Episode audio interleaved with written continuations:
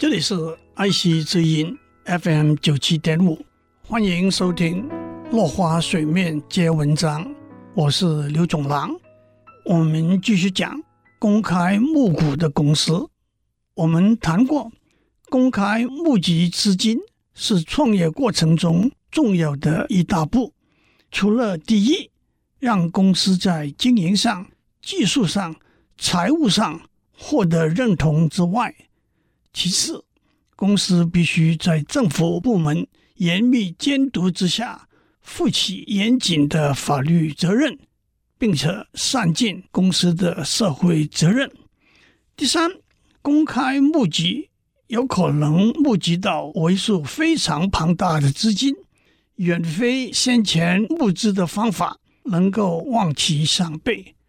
二零一四年九月，阿里巴巴股票上市的时候，募集了两百五十亿美元。二零一二年五月，Facebook 股票上市，募集了一百八十四亿美元，为两间公司带来了庞大的扩充和发展资源。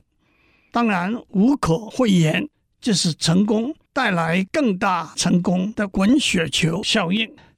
第四，公开募集。让创业者和亲戚、朋友、天使资金、风险投资资金能够获取各自投入金钱的报酬，也让创业者和追随的公司员工们能够获得他们投入心力的报酬，这是创业者的责任之一。第五，当我们讨论创业和投资环境，其中一个因素。就是成功的案例，成功的案例可以激发别的创业者的雄心，吸引其他投资人的参与，从而营造出蓬勃的创业和投资环境。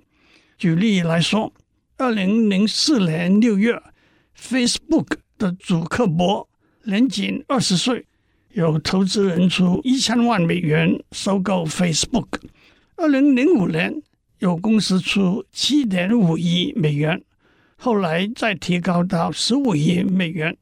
同时间，先后来探路讨论收购入股的可能的公司，包括了 Google、Yahoo、NBC、News Corp、AOL 等，提出的价码都在十亿美元之谱。微软在二零零七年。提出了一个逐步收购 Facebook 的计划，将 Facebook 的价值估计为一百五十亿美元，但是祖克伯不为所动，全数拒绝。到二零一二年 Facebook 股票上市的时候，它的价值估计为一千亿美元。虽然不该用 Facebook 的例子以偏概全，但是这些成功的实例。希望能够激发出台湾创业者和投资人的雄心壮志。是否接受几百万美元的收购？是否交出经营权、提早退场？是否仍旧走原先规划的路？都值得省思。我们讲到这里，下次我们讲行销者。以上内容由台达电子文教基金会赞助播出。